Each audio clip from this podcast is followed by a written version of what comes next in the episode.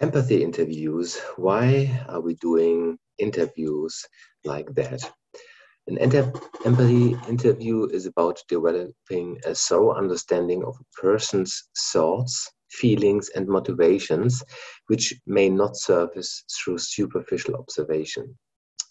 So, as a prerequisite for that, you need your stakeholder map, a discussion with your team members who takes care about which stakeholder or which type of stakeholder, a block, a pencil, maybe an interview guide for structured interviews that has been agreed in your team, interview techniques like the five whys or active listening if you're aiming for more narrative interviews.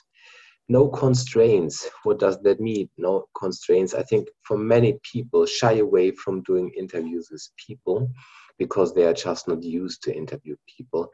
So lower the barriers for you. Go to the canteen. Try to interview people that are close to you, your peers. You know, if they um, belong to one of your stakeholder groups. Find a little backdoor, maybe through somebody you know who could introduce you to that person. And do an interview with an open mindset and leverage your natural curiosity. So that will for sure pay back.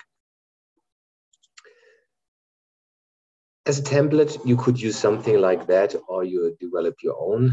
At least you should have all these elements. Of course, it should relate to the stakeholder, and uh, you you name the stakeholder that you uh, interview.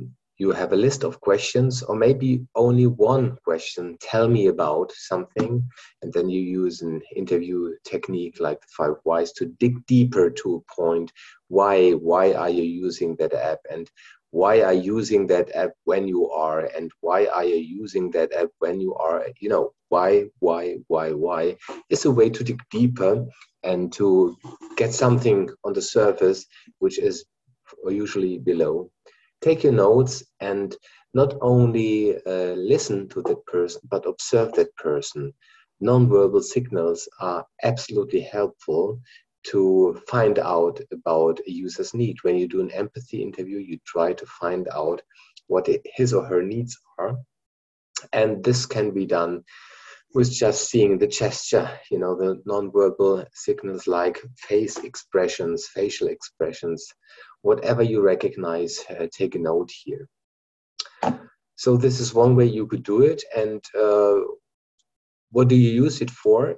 Of course, uh, uh well, we said we start with um, the stakeholder map, and uh, then you would do the interview, and then you could, you know, note all that down in an empathy map. This is the next um, tool that we will explain to you, and what we you will gain from such an interview is deeper understanding of a, a person's need, indeed, and uh, that relating to one type of stakeholder.